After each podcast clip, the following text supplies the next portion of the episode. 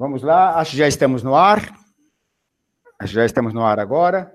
Bem, boa noite, amigos do Crítica Nacional. Nós estamos no ar aqui nesse momento pelo nosso canal, na companhia do professor Olavo de Carvalho, que fez a gentileza de atender nosso convite para conversar conosco um pouco sobre o cenário político brasileiro. Em primeiro lugar, professor, boa noite e obrigado pelo seu, por atender ao nosso convite.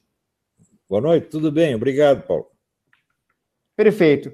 Ah, professor, é, na verdade, hoje, quando nós estávamos preparando até a pauta para essa conversa aqui, fomos surpreendidos com uma notícia que saiu do, do governo, né? A ideia era de fazermos aqui, ouvir do senhor, uma análise do governo Bolsonaro, as perspectivas, os desafios, etc., em relação, em particular, a um decreto que está dando um, provocou uma reação enorme nas redes sociais, um decreto que, para todos os fins e propósitos, na verdade, transforma o secretário-geral do governo, o ministro-chefe da Secretaria do Governo, na prática, na figura de um co-presidente, a quem, a quem passa a ter agora o crivo, né, por meio de poder de veto, para todas as nomeações feitas por todos os demais ministros. Então, se o Paulo Guedes, se o, se o ministro Paulo Guedes, se o ministro Sérgio Moro, o ministro da Educação, quiser amanhã nomear alguém, vai ter que ter o approval, né, do, do ministro da Secretaria-Geral do Governo, o senhor Santos Cruz. Então, queria antes até iniciar, ver com o senhor o que o senhor avalia disso, e daí o senhor dar em consequência, como o senhor está vendo o que se passa né, com o governo Bolsonaro. Na verdade. Eu não vou nem analisar esse negócio, porque isso aí para mim já era previsível a transformação do Santos Cruz numa espécie de super governante. Ele sempre lutou por isso e ele conseguiu o que ele queria. Não sei como, não sei que argumentos ele usou com o presidente.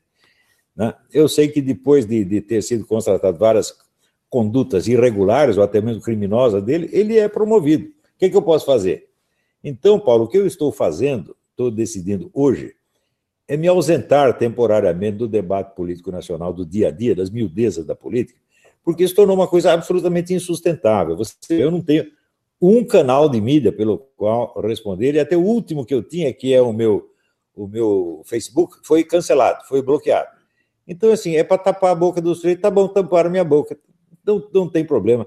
Vocês se virem aí, fiquem com o Santos Cruz, né? serão governados pelo Santos Cruz e serão muito felizes. Né? Exato. Bom, a parte de ficar feliz seguramente vai ser muito difícil né, dentro desse cenário. Mas, professor, mas a, a despeito disso, é, como que o senhor avalia esse período de governo Bolsonaro? Nós vamos agora para quatro, cinco meses de governo? É, Bom, que... Lugar, vamos dizer o seguinte: quem sou eu nessa história toda? Exatamente. Pessoal fala muito de grupo olavista, não sei o Esse grupo olavista jamais existiu. Não existe nada disso. A minha influência é a influência de escritor sobre um público difuso que não tem nenhum contato entre si, nenhuma organização, nenhum diálogo interno, nada, nada, nada.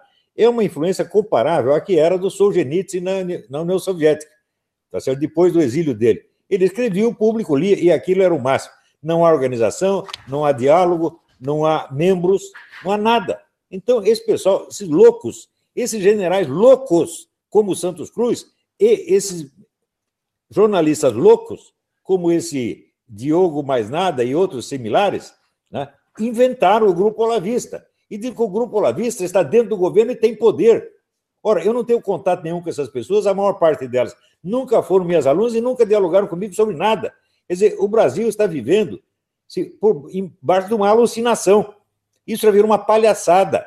Sobretudo essa coisa da ofensa ao general Vilas Boas, essa ofensa jamais foi feita. Eu já disse coisas ruins do general Vilas Boas numa época em que ele estava bem de saúde. Quando chega agora uma, um, um recado que diz que é dele, nem sei se é dele pessoalmente, me ofendendo, eu me recuso a responder porque o homem está muito doente. A gente tem que respeitar a situação do homem que mal pode se mover. Eu não discuto com pessoa que está nessa condição. É assim, é contra os meus princípios, é contra a minha moral, eu não vou fazer isso. Agora, quando o homem estava bem, eu respondia como respondo ao Santos Cruz, respondo ao Paulo Chagas e respondo a outros. Tá certo? Agora, aí o Santos Cruz, que foi ele pessoalmente, segundo a Folha, não, não sou eu que estou dizendo, a Folha que diz que ele que armou essa palhaçada toda para incriminar um inocente, me acusando de atacar o general Vilas Boas, coisa que eu nunca fiz na minha vida. É só ler o parágrafo. Eu estou condenando Santos Cruz e outros similares que, em vez de se defender como homens, foram se esconder atrás de um comandante que está impossibilitado até de se mexer. Eu achei isso de uma covardia, de uma baixeza e de um desrespeito medonhos. Daí eles pegam, viram a coisa e dizem que eu que ofendi o cara. Ora, Dizer que um homem doente paralisado na cadeira de rodas está doente paralisado na cadeira de rodas é ofendê-lo? Ora, que porcaria é essa? Né? Agora, eu acredito que nas Forças Armadas ainda há pessoas que sabem ler tá certo? e que não caem nesse ardil linguístico porco inventado ou pelo seu Santos Cruz, ou seja lá por quem for. Então é o seguinte: eles querem me tirar da para, tiraram. Eu vou ficar quietinho agora, não me meto mais na política brasileira. Né? O, o, Brasil escolheu o seu caminho, escolheu confiar em pessoas que não merecem a sua confiança, e agora vai se danar, evidentemente, vai virar um entreposto da China, que é isso, que, é isso o sonho de todos eles. A, cortar as relações do Brasil com os Estados Unidos e com Israel e ficar do lado chinês. É isso que eles querem, porra. Vocês não perceberam ainda?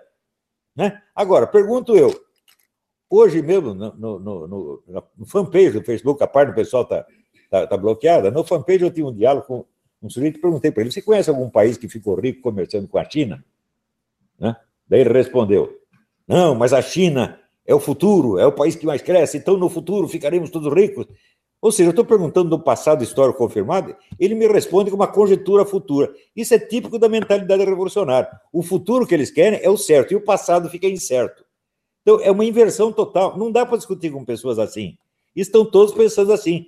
Ah, o país vai ficar rico conversando com a China. Me mostre um.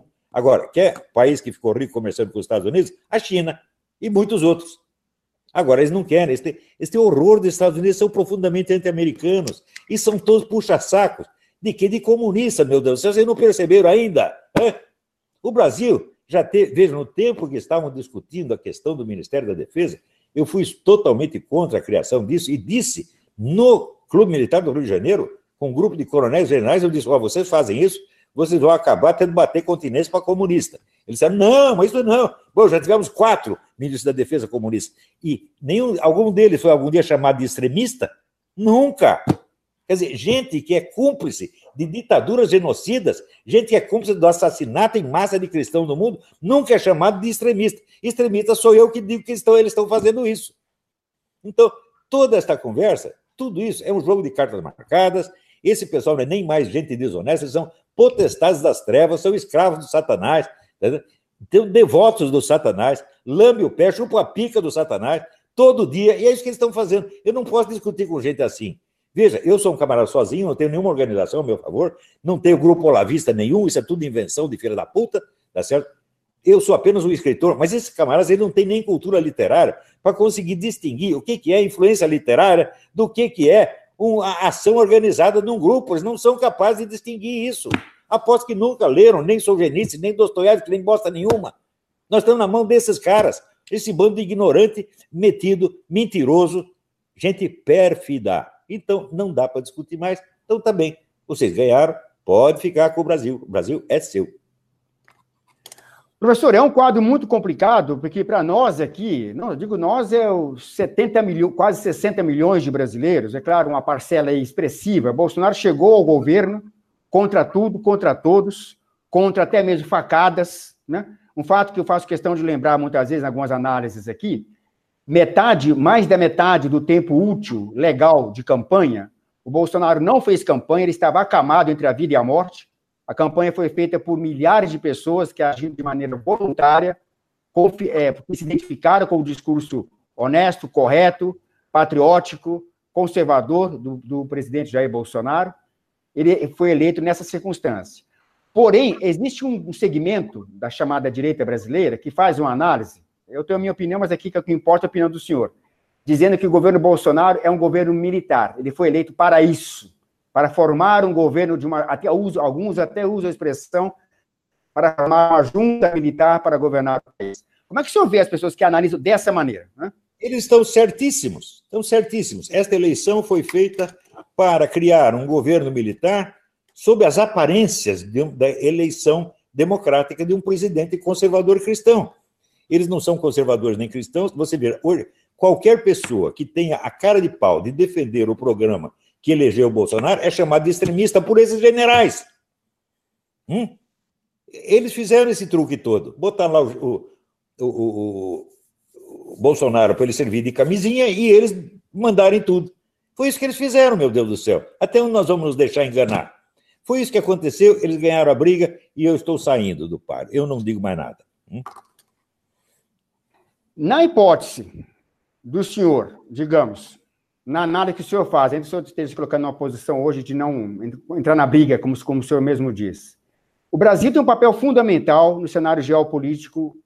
Ele pode ter, aliás, é um papel que durante os últimos anos ficou, tem ficado em segundo plano, em terceiro e quarto plano, né? em particular aqui no movimento na América Latina, em relação ao movimento comunista da América Latina. Na hipótese do governo Bolsonaro vier a falhar naquilo que é o seu propósito, é um propósito de natureza natureza soberanista, cristão, anticomunista, antiglobalista. O que, o que pode acontecer com o continente? Olha, com a Venezuela? Algum dia, algum dia, algum dia, algum desses generais chamou algum comunista de extremista? Nunca. Nunca disseram uma palavra contra o comunismo, nunca disseram uma palavra contra o Foro de São Paulo. Eles estão do lado de lá, essa é a coisa mais óbvia do mundo. Né? Agora, adianta dizer isso? Não adianta. Então, eu até já desafiei o Santos Cruz, o outro lá para debate, eles não vêm porque eles têm tudo a esconder, tá certo? Tem tudo a esconder. Você veja que no dia da posse, o Bolsonaro chegou para o comandante das Forças Armadas, general Vilas Boas, e disse: Ah, finalmente temos o regime 64 de volta. Ele sabe disso. Agora, ele é um homem sincero, ele quis conciliar o inconciliável. Ele quis conciliar o seu ideário anticomunista, cristão, conservador, com os planos desse grupo de milicos. Porque esses não. Atenção, eles não são as Forças Armadas. As Forças Armadas estão repletas de gente que entende perfeitamente o que eu estou dizendo e sabe que tudo isso é uma trama diabólica. É? Eles não representam as Forças Armadas, eles representam apenas os seus ministérios. Note bem, não tem nada que chamar seu, seu Mourão de general. Vice-presidente Mourão. Não tem nada que chamar o ministro Santos Cruz de general. Senhor Santos Cruz, ministro não sei do quê. Né? Eles não representam as Forças Armadas de maneira alguma. Houve algum pronunciamento de algum comando militar contra mim? Nada até agora. Só se vê esses camaradas falando. E eles, a turminha deles. Então, eles estão se fazendo como se eles fossem o espírito mesmo das Forças Armadas. Eu duvido que nas Forças Armadas, não, não, que as Forças Armadas não estejam repletas de gente que estão revoltados contra essa cumplicidade com o Foro de São Paulo. Cumplicidade de, como é que se diz, de bater continência e fazer agradinho em ministro, ministro da Defesa comunista, que já tivemos quatro. Você acha que é brincadeira? A, a, a, a defesa de um país está na mão de gente do Foro de São Paulo. Você acha que isso é brincadeira? É, é uma situação de. Agora, tem um fato que é o seguinte: o senhor, o destacou aqui um fato que nós, aqui no Crítica, a gente vem procurando destacar, que é a seguinte: tem a ver com a questão de poder e de força. Os militares que estão hoje no governo, eles, eles têm o título de militar por razões quase que honoríficas, né? uma vez que são, estão da reserva, ou alguns estão até mesmo na, na posição de definitivamente afastados, é, não podendo mais ser eventualmente convocados. Por, portanto, existe uma diferença, eu entendo, entre o militar da reserva, que está exercendo um cargo, para todos os efeitos, é um cargo civil, ou seja, ele está sujeito à autoridade do presidente da República, independente da sua patente, da sua patente, e a instituição das Forças Armadas. E como o senhor mesmo disse, ela não se pronuncia. Né?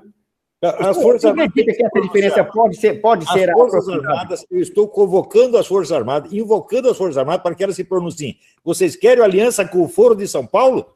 Vocês querem a aproximação do Brasil com China e os países árabes e a ruptura com os Estados Unidos e Israel? É isso que vocês querem?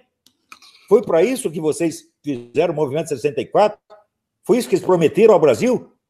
Né? Ministro da Defesa comunista o tempo todo? É isso que vocês querem?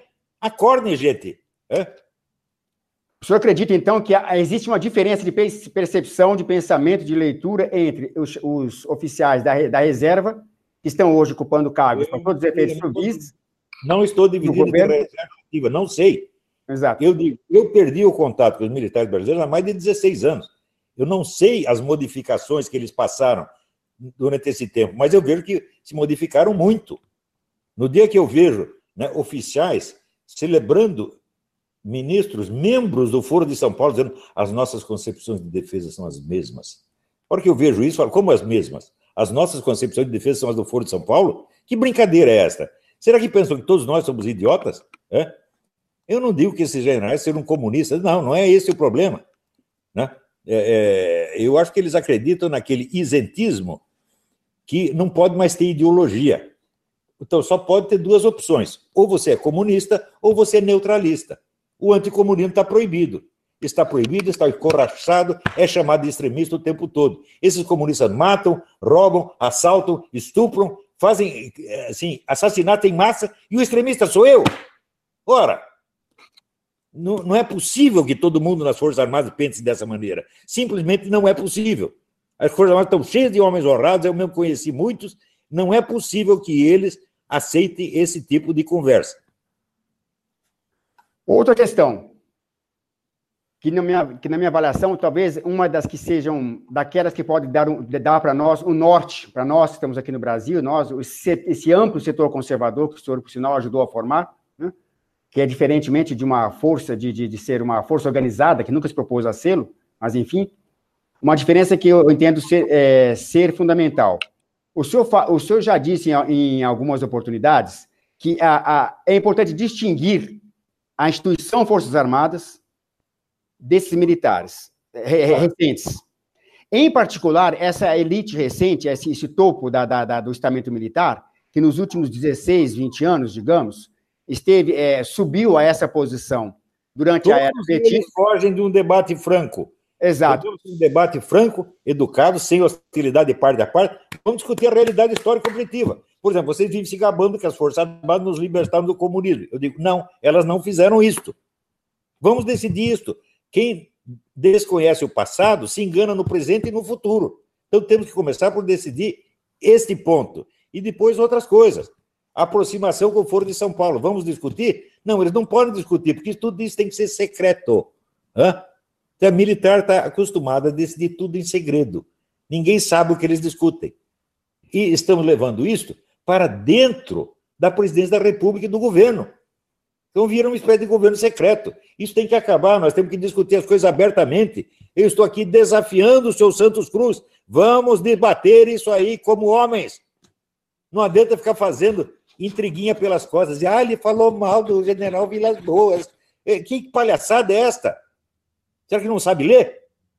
Está fingindo que não sabe ler para incriminar um inocente. E pior, está usando o comandante supremo das Forças Armadas como instrumento, como fantoche, numa armadilha criada para acusar um inocente.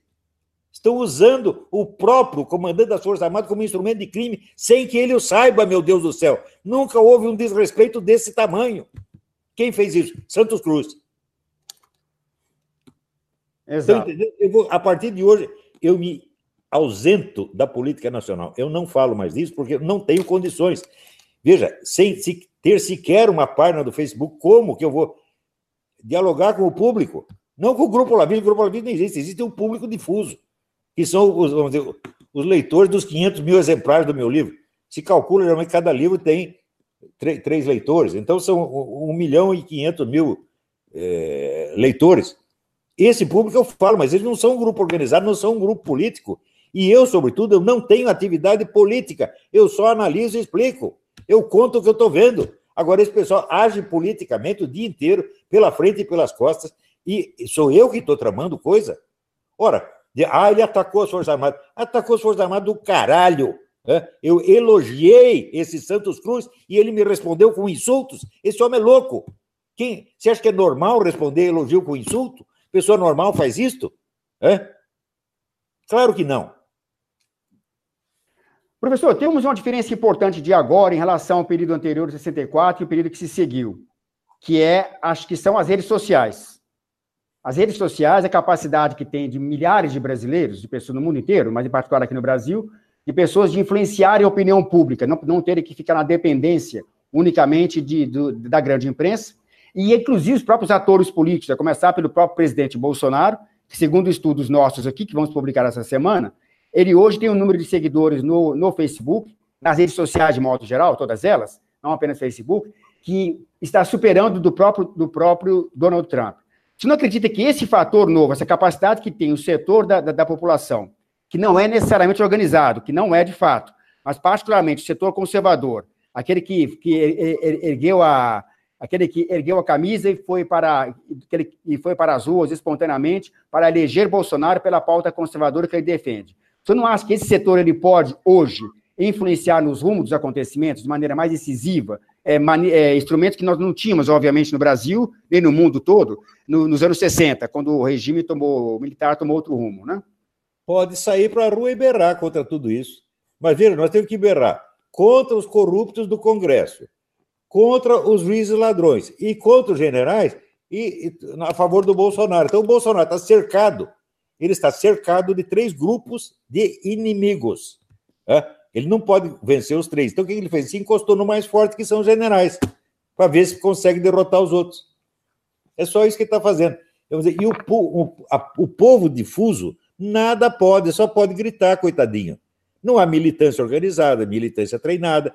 Veja, antes da eleição, eu avisei: eleger um presidente sem ter criado uma militância organizada e treinada para defendê-lo é o mesmo que condená-lo à morte. Então, o Bolsonaro foi condenado à morte, colocado numa posição absolutamente insustentável, e ele, que é um homem de boa vontade, um homem sincero, ele tenta harmonizar o inarmonizável. Ele quer, por exemplo, ah, o Olavo tem que se dar bem com os, com os militares. Digo, avisa o Santos Cruz primeiro para ele parar de me xingar quando eu o elogio. Será que é difícil pedir isso? Né? Outra coisa, tá? o Olavo está criando crise. Eu digo, peraí, peraí. Você tem um ministro que fica tentando derrubar os seus colegas, que invade sala de funcionários sem ter mandado judicial para isso, tá certo? Que nomeia e desnomeia à vontade para os outros ministérios, que força os outros a dar dinheiro para organizações comunistas e eu estou criando crise no governo? O que, que, é isso? É inversão total. O país ficou totalmente louco. Me diga o seguinte: quem que eu pressionei para dar dinheiro a quem quer que fosse? Nunca abri minha boca para isto. Nem dar dinheiro para mim, porra.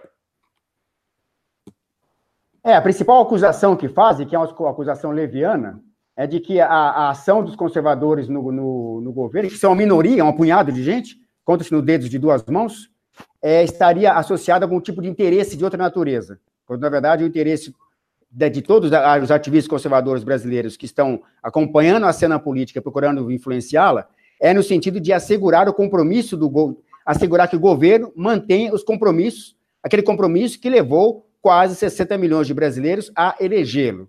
Agora, como que o senhor vê o, o presidente Bolsonaro? Como que o senhor, cara, como que o senhor acredita? Eu não posso responder por todos os conservadores, e muito Exato. menos o grupo Olavista, ao qual eu não tenho acesso, isso é importante. Eu Exato. não falo com grupo Olavista nenhum. Não posso responder por todos, mas eu acredito que eles não estão afim de dinheiro, não. E, sobretudo, eu não estou afim de dinheiro nenhum, nem de cargo nenhum. Agora vem esse idiota desse Diogo Mais Nada, dizendo, depois que ele está como é, inserido no governo, inserido no governo está o seu cu, rapaz. Para com isso. Mentiroso, safado. Eu não tenho poder nenhum. Sabe quantas vezes eu falei com o Bolsonaro? Umas três ou quatro. Ele só me telefona, sabe quando? No dia do aniversário. Mas ó, parabéns. Ou então aqui nós demos uma medalha para você. Isso foi toda a conversa que eu tive com o Bolsonaro desde o início. Agora, esses vagabundos, mentirosos, canalhas, filhos da puta, ficam inventando que eu estou tramando coisa com o Bolsonaro e com o Grupo Olavista. Quer dizer, essa mídia transformou a, o debate brasileiro numa total alucinação. Não é questão de fake news. Quando você fala fake news, quer dizer, tem notícias verdadeiras e notícias falsas. No Brasil não tem mais, é tudo alucinação. Não se pode confiar nessa mídia em nada, nada, nada. Mas a mídia, a Folha de São Paulo diz que quem inventou essa trama a respeito das ofensas ao, general Vilas Boas não foi ela. Ela diz que foi o Santos Cruz. E eu acredito, é possível, bem possível que tenha sido ele pessoalmente. Exatamente. Outro ponto, o senhor acredita que ainda a presença. Existe uma, eu, nós fizemos uma análise recentemente, que acho que o senhor talvez tenha tido a oportunidade de verificar, estudando a questão da Venezuela, onde nós analisamos, sem querer entrar muito em detalhe aqui, até porque interessa a opinião do senhor, mas a análise nossa, ou seja, a minha, é de que a diretriz dada pelo governo brasileiro, fora da área diplomática, tá, fazendo aquilo que cabe a ela na, do, com, com, o ministro é, Ernesto, mas é, a diretriz dada no período recente, em particular a partir do final do mês passado para cá, ela reflete um sentimento anti-americano presente ainda nas Forças Armadas, que preferem, que entendem... Não nas é Forças Armadas. Não, nas Forças Armadas, exato. Mas na cabeça de meia dúzia de generais, que para mim são todos loucos. Ou seja, eles avaliam, avalia-se, essa avaliação que eu apresentei no artigo, de que é, esse setor estaria talvez orientando o presidente no seguinte sentido, de que o risco é um risco maior, para, o maior risco para a soberania brasileira seria a eventual presença de tropas americanas na, na fronteira, no caso na Venezuela, do que a existência de um regime narcocomunista ligado ao terrorismo islâmico. Olha, eles estão Você acredita que essa análise exista? Que atravessa o Brasil inteiro e vai chegar no Chile.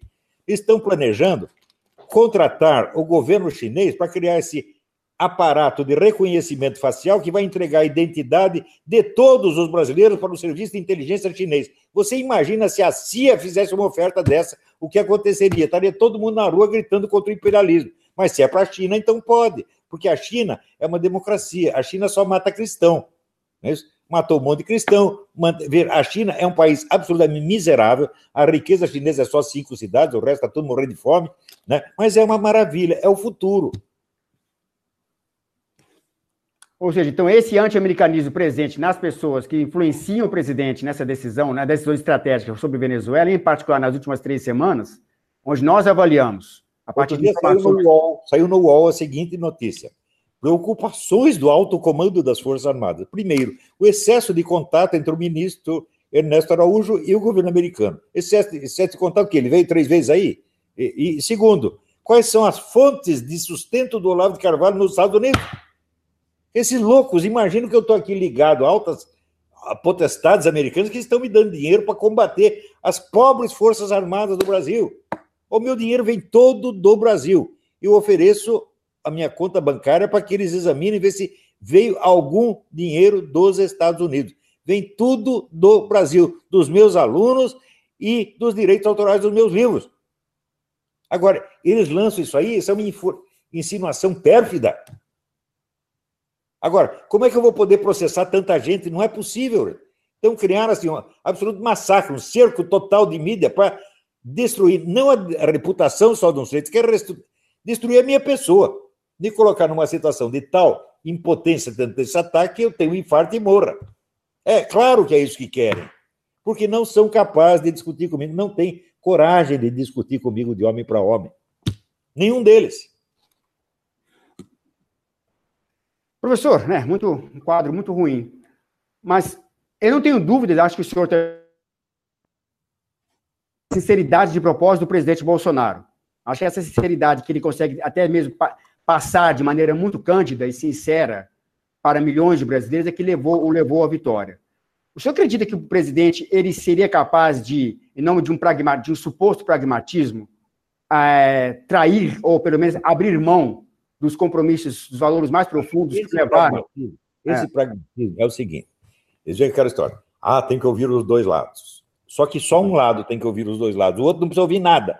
Nunca exigiram que os comunistas ouvissem o outro lado.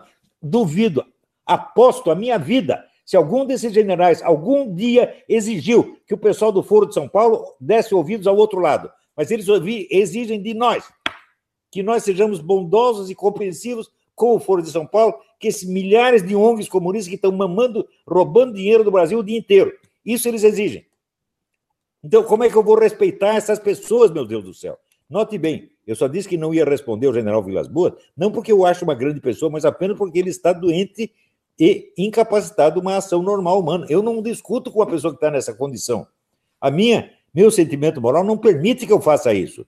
Se ele ficar bom, eu pego para responder e vamos debater. O senhor vai ver o que é bom para tosse. Perfeito. E, e, o presidente Bolsonaro, o, o, como que o senhor avalia, pelo que o senhor conhece dele, embora o senhor disse que teve poucos contatos, é, pela, pela, pelo seu caráter, é, pelo seu eu acho que ele, eu, eu acho que de caráter. Eu acho que ele, é um homem... pode escolher, pode, pode vir a escolher de fato. Eu acho caráter. que ele é um homem honesto, um homem sincero, porém empenhado em conciliar o inconciliável. Um dia ele vai ter que escolher, ou ele fica com o lado desse pessoal positivista, pragmático, entre aspas, né? isentista, que só favorece o comunismo, ou ele fica do lado daquilo que ele prometeu na, na, na campanha eleitoral. Ou ele é um conservador, ou ele é o tipo, aquele mesmo tipo pragmático e, positivista que abriu o caminho para o retorno da esquerda ao poder durante o regime militar. Porque eles ajudaram a esquerda, por, eles destruíram todas as lideranças civis de direita Carlos Lacerda, Juscelino Kubitschek, Auro Moro Andrade, Ademar de destruíram todas e davam dinheiro para os comunistas. Passados 20 anos, Que força política restava? Só os comunistas. E eles voltaram e tomaram o país, dominaram durante 35 anos e cuspiram na cara dos mesmos militares que fizeram isso. E não aparece um militar para chamá-los de extremistas. É? Eles podem matar. Alguém chamou de extremista o Maduro? O governo, o Hugo Chávez? Nunca. Chamou de extremista, extremista o, o Fidel Castro? Nunca. Chamou de extremista o governo de Angola? O governo da China, que mata cristão um atrás do outro? Chamou de extremistas os terroristas islâmicos, nunca. Extremista é o Olavo. São loucos, absolutamente loucos. Eu não os respeito e não quero conversar com eles e não vou entrar mais nessa conversa com loucos. Eu vou ficar quietinho no meu canto e o Brasil que se arrume, tá? Ou você reage por conta própria, mas eu não vou participar mais, não tem, não tem mais nada a ver com isso. Exato. E eu acho que podemos encerrar a nossa conversa por aqui, porque eu estou muito cansado. Tá, eu vou então, sem querer abusar da tua generosidade, fazer uma última questão. Nós estamos é, aqui no Brasil, apesar de despeito disso tudo, óbvio, continuar, continuamos nos mobilizando, nos esforçando para, em primeiro lugar, apoiar o governo Bolsonaro, isso é inequívoco. Fazer a defesa intransigente da pauta conservadora, que eu sempre insisto, é uma pauta de natureza soberanista, cristã, anticomunista, antiglobalista, que o elegeu. Nós vamos procurar agora, por exemplo, no próximo dia 26, ir para as ruas é, é, sair na defesa desse, do, do, do governo. Você não sabe anticomunismo. Que podemos, nós temos a possibilidade de reverter isso. Comunismo não é. Né? Comunismo tem que ser ouvido e respeitado. Agora, anticomunista é extremista, tem que ser tudo mandado para cadeia. Você não sabia disso? É assim na China, é assim em Cuba, por que, que não seria, então, no Brasil? Exatamente. Bom, mas o que eu dizer ao senhor? Nós vamos agora na próxima semana, daqui, dia 26, ir para as ruas com essa. com empenho, com esforço, com a vontade de, da defesa do governo. Há milhares de pessoas aqui no Brasil dispostas a isso. Agora, se, se vocês, se o pessoal se voltar apenas contra os corruptos, os, os ladrõezinhos de sempre, e esquecer essa manobra que os militares estão fazendo, eles vão ser instrumentos do próprio militar. É, porque Exato, porque uma leitura política que se faz aqui é de que essa, essa situação que está sendo criada no governo, digamos assim, seria uma, a única opção que o presidente teria para fazer frente ao Congresso, quando, na verdade, a minha avaliação é outra. A situação de fragilidade que existe no Congresso é resultado desse visível, dessa visível falta de unidade política do governo. Se o presidente é apoiasse, na opinião no povo que o elegeu, ele teria força. Ninguém mandaria nele. Mas quem. Aqui é a pergunta decisiva: quem o impediu de criar redes de televisão, rede nacional de TV e falar a todo o povo? Quem o impediu? Essa é a pergunta decisiva. Quem descobriu isso, descobrirá quem é o pior inimigo do Brasil. Acho que se, se o Bolsonaro se colocasse mais, mais do que ele já faz, ele faz isso muito bem, mas colocasse com mais intensidade, via rede nacional de televisão, com, é, convocando e convidando os seus apoiadores, de fato, a fazer a defesa daquilo que o elegeu, é isso que está em questão. Sim, sem dúvida. Defender aquilo, o programa que o elegeu, e não as ideias do seu fulano ou seu ciclano. O ministro tal, o ministro tal. O ministro tal tem que calar a boca e obedecer o presidente, porra. E obedecer o presidente é obedecer o povo. Agora, eles têm outras ideias. Eles acham que eles são iluminados. Chega, não, esse negócio de conflito de ideologias é coisa do século XVIII. É coisa, quem diz isso é o analfabeto político, evidentemente. Né? Não tem o direito de opinar sobre cor nenhuma que ele não conhece. Quer dizer, esquerda e direita é coisa do século XVIII, pelo amor de Deus. É? É, uma das falas recorrentes desse setor é justamente essa, é, é, é negar as ideologias, né? O animal que disse isso. Você quer dizer, então, que a Revolução Russa foi no século XVIII? É? Que a ascensão do stalinismo foi no século XVIII? Que a Revolução Chinesa foi no século XVIII? A Revolução que matou 100 milhões de pessoas, só na China. É? Isso tudo foi século XVIII, o animal? Vocês sabem quem disse isso, eu não vou dar, não, nem dar o nome do desgraçado. Exatamente. Mas, enfim, de qualquer maneira, há uma disposição aqui, eu posso assegurar ao senhor, claro que eu falo somente em meu nome, eu não, também não faço parte de nenhuma organização, apenas de um jornal, há uma disposição aqui dos amplos setores conservadores que ajudaram a eleger o presidente Bolsonaro, no sentido de ir continuar se mobilizando nas ruas, nas redes sociais, na defesa desse programa que o elegeu. Claro, do programa que o elegeu, que é a vontade do povo brasileiro. Esses prezam o povo brasileiro até o fundo, eles acham que eles são os, ilumina... os guias iluminados, eles acham isso mesmo, pô. Né? Por exemplo, quando o cara fala, a disputa de ideologia não pode. Eu digo, mas meu Deus do céu, foi a disputa de ideologia que levou o presidente. A disputa do conservadorismo cristão contra o comunismo. Foi isso que elegeu o presidente. Agora, ah, não pode mais fazer, então tem que anular o programa do presidente e inventar outro. É, até porque se o presidente tivesse outro discurso, como, tiver, como houve o discurso de outros candidatos, ele não teria sido eleito. Não teria sido eleito, teria a votação do Alckmin e do, do Dória, sei lá, 2%, 3%. Né? Ele foi eleito para lutar contra o crime, o crime, o crime, a criminalidade brasileira é a criação da esquerda, 100%, isso aí está mais do que provado. Né?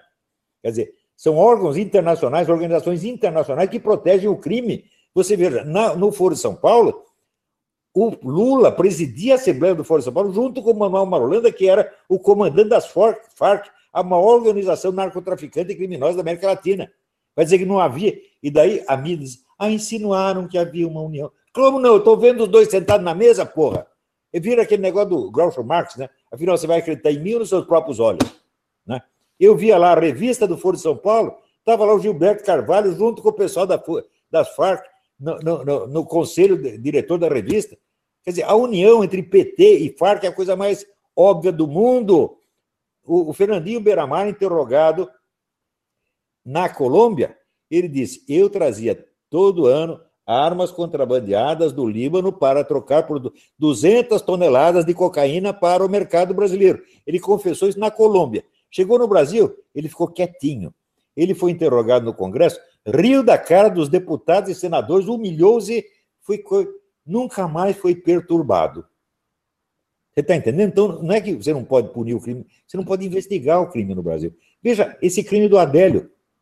Já são 250 dias que se passou e a investigação está realmente está proibida. Não se pode falar mais disso. Eles aparecem com esse caso do tal do Queiroz, tá? 40 mil reais, não sei o quê. Isso é mais importante do que uma tentativa de assassinato de um candidato presidencial? O que está que, que tá, que que tá vendo? O pessoal está rindo da nossa cara. Né? Isso, você viu algum militar falar do Adélio? Ela, não, nós temos que descobrir, temos que descobrir o mandante. Nunca! É? Não falam disso. Falam só de corrupção. Exatamente. Olha, chega, eu estou saindo da jogada. Eu, vou me cuidar agora. É o seguinte: eu quero expandir, democratizar mais o meu curso. Eu quero que mais brasileiros tenham acesso a uma cultura superior. Já umas 20 mil pessoas passaram pelo meu curso, mas pode passar muito mais. E elas sabem o benefício que receberam. As 20 mil atestam isso. Agora, tem cara que diz que foi meu aluno e não foi. Teve um sujeito que entrou lá dizendo: Ah, entrei, mas não tem interesse em filosofia, só para fazer contatos. Ficou lá quatro meses e escreve, inventa as coisas mais loucas, né? Uhum. A meu respeito. O pessoal acredita nisso. Mas no depoimento da massa dos meus alunos, todo mundo faz de conta, não, esses olavos são apenas, como é que se diz, são é, devotos, são. É, isso aí é idolatria. Que idolatria? Meus alunos são pessoas de altíssima qualificação, inclusive universitária. Será que, ó, veja, será que algum desses idiotas tem mais qualificação do que o doutor Ives Gandra Silva Martins para dizer o Olavo é nosso mestre, o Olavo é nosso professor? Será que tem mais qualificação do que o crítico literário Rodrigo Gurgel? Será que tem mais qualificação do que o doutor Wolfgang Smith? No Brasil, qualquer analfabeto se faz de superior. Isso basta, basta. Isso no nosso governo não tem ninguém capacitado para discutir comigo os, os estudos que eu fiz. Veja, eu não entro em assuntos de economia, eu não entro em assuntos de, de, de, de defesa, não entro nem em assunto de, de educação infantil, porque não tenho qualificação para isso. Mas nos pontos que eu examinei, que são os pontos clássicos da ciência política, a conquista e manutenção do poder, esses caras não têm qualificação para discutir comigo, muito menos têm qualificação para discutir as minhas obras, minhas obras puramente filosóficas, como a filosofia sem inverso, é, é, visões de Descartes, Maquiavel, a confusão demoníaca e assim por diante. Eles não leram nada disso. O sujeito lê um post do Facebook e sai dizendo a obra do Olavo de Carvalho é isso mais aquilo. Ou vem esse palhaço desse lobão dizer eu li a obra inteira do Olavo de Carvalho. O sujeito que leu a minha obra inteira em dois anos não pode ter entendido nada, porque normalmente precisa 20 anos para absorver isso aí. Outra coisa, o cara nunca frequentou minhas aulas, não sabe nada, leu um livrinho rapidamente e vem me dizer que. Ah, vem dar sua opinião sobre. Eu lá quero saber a opinião de um palhaço, psicopata, entendeu? Porque o sujeito que ofende você te acusa de ser uma farsa e no dia seguinte diz que é seu amigo, é, é claro que é um psicopata. Porque eu, se eu ofender alguém e quero ser amigo dele, a primeira coisa que eu faço é pedir desculpas. Mas eu ofender o cara, inventar história contra ele, fazer insultos criminosos, e no dia seguinte lhe oferecer a minha amizade como se fosse um grande presente que ele está me dando, é evidentemente uma personalidade psicopática. Não estou dizendo isso como ofensa, estou dizendo como constatação objetiva. Então, é isso. Agora, no Brasil, até tipos como esse são levados a sério. Porque dizem que escreveu um livro, nem acredito, eu não acredito que ele escreveu o livro dele, foi alguém que escreveu para ele. Exato.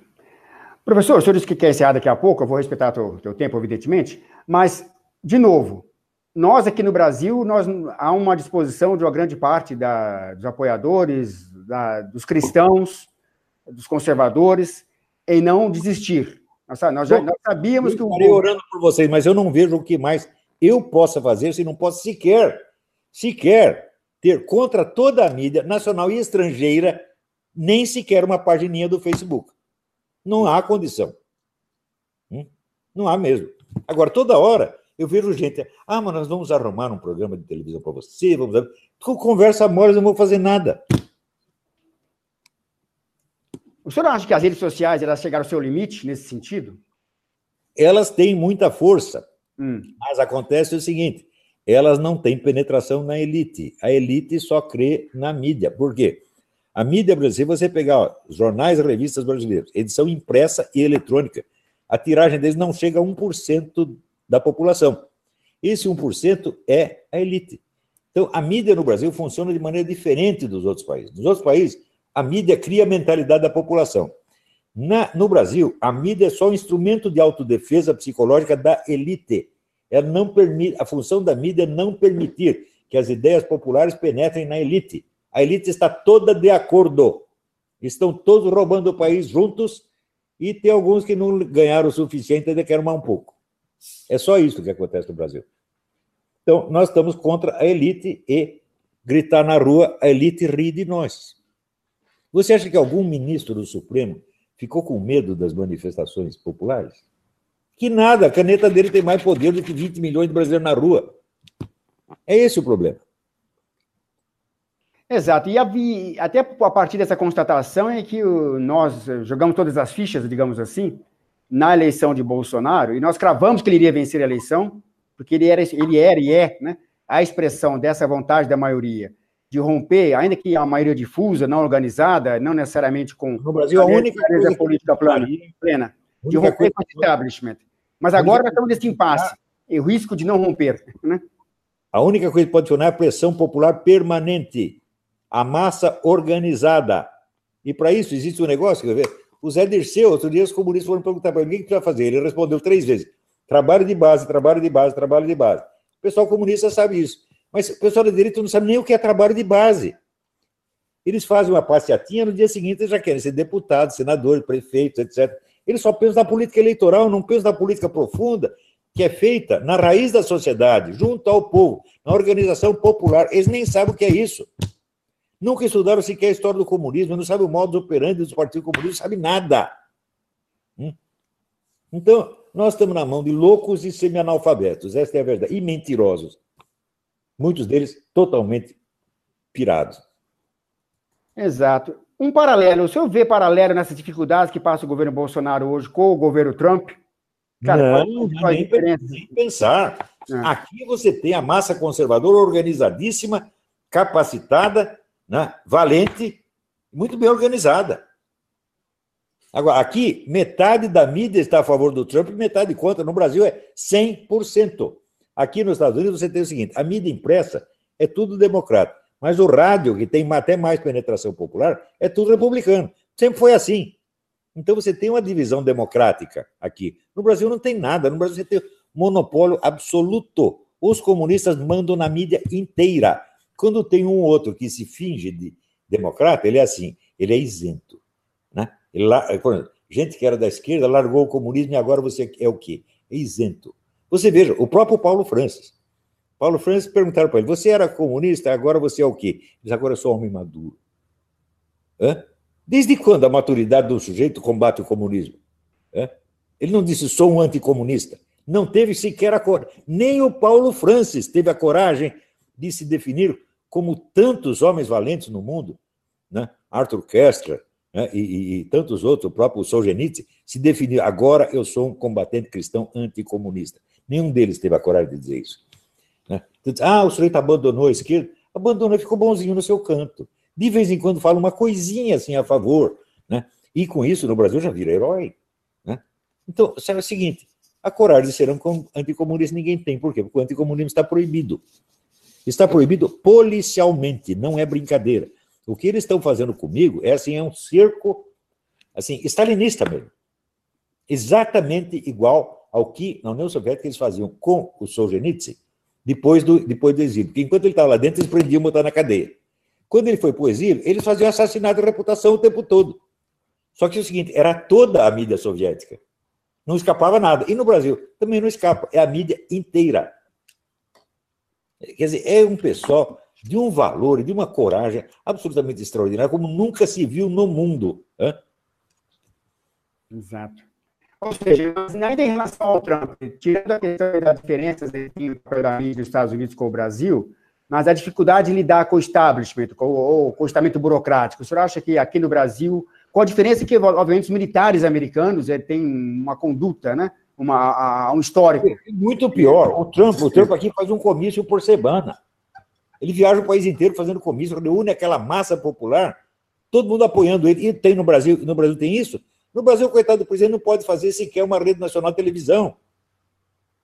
E então, se, ele faz lives através da, da, internet, o pessoal até critica por isso.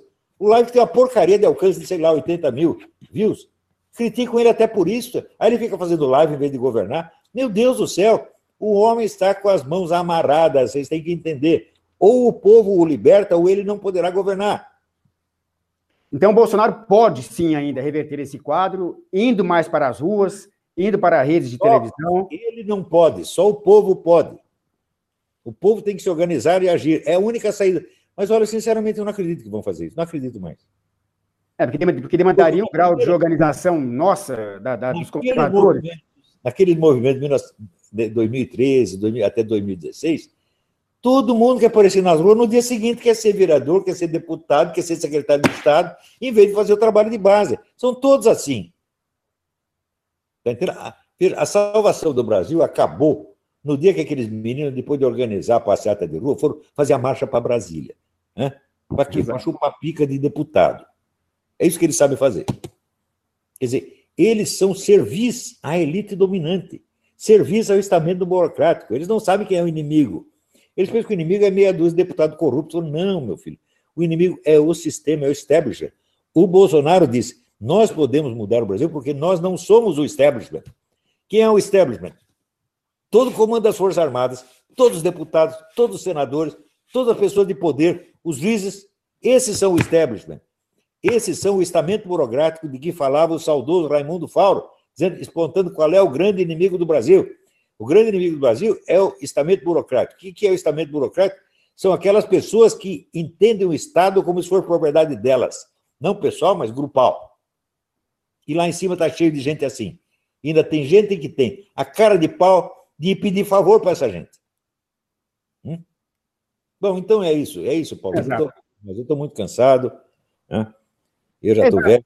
Né? Inclusive o pessoal fala, ah, ele ofendeu o Santos Cruz. Blá, blá, blá. Escuta, eu estou com 72 anos, eles não têm, não têm vergonha de juntar tantos para atacar um idoso. Né? Quantos jovens valentes aí juntando? Junta-se mil contra um, e um é um velho, porra. E é uma coisa assim, de uma baixeza. Essa baixeza tomou conta do Brasil. Então, é isso. Eu acho que praticamente da elite para cima, eu sempre penso assim: de gerente de posto de gasolina para cima, todo mundo é culpado. Só quem não é culpado é o povão pobre. Exato, até usei de ironia, tomei a liberdade de tomar usar de ironia em relação a essa coisa de, entre aspas, ataques, fecha aspas, que o senhor estaria é, delirindo contra o general Guerra. É muito covarde. Quer dizer, um sujeito escreve uma coisa, quer dizer, não é para um partido político, não é para uma organização, ele escreve para um público difuso, com o qual não tem nenhum contato pessoal, e daí é um ataque. Eu como ataque? Quem me atacou foi o Santos Cruz. Eu fiz um elogio a ele, ele respondeu coisas horríveis contra mim. E todo o pessoal fica dizendo que eu o ataquei. Eu o ataquei. Olha aqui, né? William Wack. Ele diz que eu ataquei os militares. Exato. Né? O, o, esse, esse Diogo Mais Nada também. São todos mentirosos, salafrários, vigaristas, vagabundos. É, nosso desafio é exatamente esse: saber que esse estamento burocrático, essa, essa elite do meio, dos meios de comunicação, essa elite da supostamente formadora de opinião, insiste em agir no sentido de boicotar o governo Bolsonaro, naquilo que é claro. o seu compromisso de raiz. Vai boicotar e trazer tudo àquele acordo né, de cavalheiro que sempre houve entre o PT e o PSDB. E que hoje tem outro termo, né? O termo hoje é pacificação do país, né? O termo usado hoje. Aqueles militares se esfregando em gente do Foro de São Paulo, que não é de hoje que vem, isso vem há muito tempo. Tipo Jacques Wagner, Aldo Rebelo e outros. São agentes do Foro de São Paulo. Nunca um general os chamou de extremistas, embora eles apoiem o morticínio chinês, o morticínio árabe e o morticínio na Venezuela, embora eles achem tudo isso lindo, eles não são extremistas, extremistas sou eu. Por quê? Porque eu digo que eles estão fazendo isso. Exato. Professor, prometo a última questão, porque o senhor pediu para já encerrar. Duas questões. Uma que nós defendemos aqui no artigo no Crítica Nacional essa semana, dizendo que o presidente Bolsonaro deveria tomar, usar a prerrogativa constitucional que ele tem de enviar os pontos centrais do seu projeto de programa de, de governo sob a forma de plebiscito para levar para aprovação popular. O que, que o senhor aprovação popular, você acha que esses políticos e militares vão obedecer? Já houve plebiscito sobre a questão das armas, eles estão desobedecendo até hoje. Eles desprezam a opinião popular. Meu Deus, só o que interessa é a opinião deles, são todos sábios, são todos anjos vindos do céu, iluminados. Não adianta o plebiscito, só adianta a pressão popular na rua, mas eu não vou participar mais disso. Eu não tenho mais nada a ver com isso. O Brasil, para mim, acabou. Eu vou tratar agora dos meus alunos. Eu vou ampliar, quero ampliar o alcance do meu curso de filosofia para que ele beneficie mais gente, mais pessoas, a preço barato até de graça. Eu vou fazer isso. Isso é o único futuro que o Brasil tem. O resto é tudo farsa. Tá bom? Então é isso aí. Paulo. Perfeito. Professor, muito obrigado mais uma vez e espero que tenha a oportunidade de voltar a nos falar em breve de novo. Tá bom? Muito obrigado de novo. Obrigadão, obrigadão. Até logo. Bom, amigos, encerramos aqui a conversa com o professor Olavo do Carvalho, a quem agradecemos de novo, que, em função de outros compromissos, e participou conosco nesse, nesse, hangout. E eu queria apenas colocar aqui que, evidentemente, nós entendemos, nós aqui do Crítica Nacional, fazer uma colocação brevíssima aqui, nós do Crítica Nacional entendemos que nós estamos passando por um momento de desafio muito grande. Brasileiros, praticamente 60 milhões de brasileiros, elegeram o presidente Bolsonaro porque identificaram nele a capacidade de verbalizar, de expressar aquilo, aquilo, aquilo que é o anseio dessa imensa maioria. Nós estamos percebendo as dificuldades imensas pelas quais o governo está, está passando, mas de nossa parte, pelo menos aqui da nossa parte do Crítica Nacional, e tenho certeza também que de outros veículos que têm a mesma orientação política. Nós não vamos entregar os pontos, nós não vamos desistir, Dia 26, agora, 26 de maio, guarde essa data, nós vamos divulgar aqui no nosso portal. Dia 26 de maio haverá manifestações de, em apoio ao governo contra o setor do Congresso que está aqui, o Centrão e os setores do Congresso que estão querendo boicotar o governo. Nós iremos sim para as ruas continuar defendendo o governo Bolsonaro. O Brasil saiu de 30 anos, mais de 30 anos da chamada Nova República, onde o país, onde a, a, o país foi virtualmente destruído na sua economia, destruído na, na educação e, e, fundamentalmente, durante esses 30 anos que promoveram praticamente uma destruição civilizacional da sociedade brasileira. Nós hoje temos um, país em que uma parcela expressiva da juventude não sabe ler e escrever, está desarraigada dos seus valores, não tem educação de qualidade, apesar de termos um gasto em educação equivalente no PIB ao, ao dos Estados Unidos, basta ver os números, pega o PIB, o gasto por educação relativamente ao PIB dos Estados Unidos, pega os gastos de educação relativamente ao PIB do Brasil, eles são equivalentes, em termos próximos, em termos relativos. Ou seja, apesar disso, nós temos um país em que grande parte da população de até 30 anos hoje é virtualmente analfabeta funcional, mesmo aquela que foi para a faculdade. Nós, nós temos um, um, país que tem os maiores índices, o maior índice de, de criminalidade do mundo. Foi contra tudo isso que o governo Bolsonaro foi eleito. Foi contra tudo isso que milhões de pessoas eleger o Bolsonaro, lembrando, um item que eu faço sempre questão de lembrar aqui, que a campanha, durante o período de tempo oficial da campanha, mais da metade dele, o presidente, o candidato, o então candidato a presidente esteve ausente, que foi vítima de um atentado. Ou seja, então foi o povo que levou Bolsonaro à presidência da República. E eu estou convencido que o povo não vai permitir que o governo, por conta de ação de outras forças políticas, venha a desviar-se dos seus propósitos. Eu, não, eu, pessoalmente, não tenho a menor dúvida quanto às intenções corretas justas e verdadeiras do presidente Bolsonaro. Mas nós estamos identificando dentro do governo aquilo que eu falei já há mais ou, mais ou menos um mês, durante um encontro com grupos de direita aqui de São Paulo. Esse governo vem sendo tensionado no sentido de abandonar suas pautas, a fazer composição com a classe política, a reproduzir práticas políticas que o próprio presidente condena. A prática do tomar lá da cá em nome de um, de um suposto pragmatismo. Nós temos certeza que o presidente não vai compactuar com isso e nós, que somos seus apoiadores, não, não iremos também. Então, eu entendo que agora é dever nosso irmos para as redes sociais, irmos para as ruas, lutar, continuar o clima de campanha. Nós temos que agir como se a campanha não tivesse acabado, como de fato não acabou, porque o governo está sendo boicotado por dentro. O que acontece no Congresso, isso é importante enfatizar. Eu enfatizei aqui alguns textos do Crítica Nacional. O que acontece no Congresso hoje é reflexo do que acontece dentro do governo. O Congresso ele, ele fareja, ele percebe que dentro do governo existem forças tensionando o governo Bolsonaro para ir a uma direção contrária daquela que o elegeu. Quando eles percebem isso, eles aumentam, eles precificam, né? Eles crescem. O Congresso, ao perceber isso, ele cresce, ele começa a querer chantagear o governo. Portanto, o nosso desafio é duplo: é não permitir que, o, que as forças que hoje querem deslocar o governo do Bolsonaro, desviá-lo da, daquilo que é o seu propósito, daquilo que é a sua pauta, venha prevalecer. E, ao mesmo tempo, combater no Congresso aquele setor que quer reproduzir as práticas políticas que nós sempre condenamos. E, e para isso, nós temos um único, nós temos um único instrumento, que são as redes sociais e ir para as ruas. Eu volto a insistir, próximo domingo, dia 26, vai ser aqui em São Paulo, na Vida Paulista. Em outros lugares nós iremos divulgar também em outras cidades, em outros estados.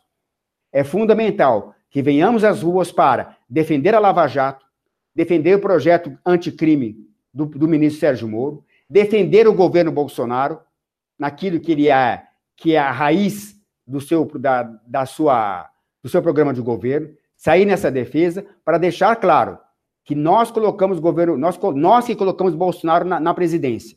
Ele não iria se tornar presidente se não fosse a vontade soberana da maioria dos brasileiros que votaram. Essa maioria não vai permitir que em apenas cinco, quatro, cinco meses de governo, que esse governo venha, que, essa, que esse programa, que esse movimento conservador, cristão, antiglobalista e anticomunista que elegeu Bolsonaro, venha a ser abortado, para usar um termo forte aqui. Nós não vamos permitir que isso aconteça. O Crítica Nacional vai continuar fazendo aquilo que nós estamos fazendo já há muito tempo, temos sido criticados por isso? Sim, temos, faz parte do jogo. Mas vamos continuar com a nossa mesma posição. Deixar bem claro que nós não temos absolutamente nada contra a instituição militar. nós temos um artigo pronto para colocar essa semana aqui falando sobre isso. Mas eu já posso adiantar. A instituição militar tem um papel importante em qualquer país. Ela tem que ser preservada, respeitada, ela tem que ser, principalmente, principalmente ela, tem que estar em plena identidade com os anseios da população. Então, isso é uma coisa. A outra coisa são determinadas figuras que são oficiais da reserva, que vêm de uma outra escola de pensamento, que estão tendendo a, assim, procurar puxar o governo Bolsonaro em outra direção. Isso nós não vamos permitir. A essas pessoas continuaremos criticando de maneira respeitosa, nós não insultamos ninguém, nós vamos continuar criticando, porque nós entendemos que isso seria uma traição a, a cerca de 60 milhões de brasileiros. Nós elegemos Bolsonaro para que os brasileiros de bem possam ter direito a posse e porte de arma para defender sua vida e sua, sua propriedade. Nós elegemos Bolsonaro para a defesa da vida, desde a sua concepção, de maneira intransigente. Nós elegemos Bolsonaro para fazer com que o Brasil venha estabelecer uma aliança estratégica com o governo americano, com os Estados Unidos. Nós elegemos Bolsonaro para estabelecer uma aliança fundamental, estratégica de peso relevante com o governo de Israel, porque isso, porque isso tem a ver com um princípio com, de valores. Nós elegemos Bolsonaro para promover uma completa reformulação do sistema educacional brasileiro, para varrer para debaixo do lixo a excrescência chamada construtivismo e Paulo Freire.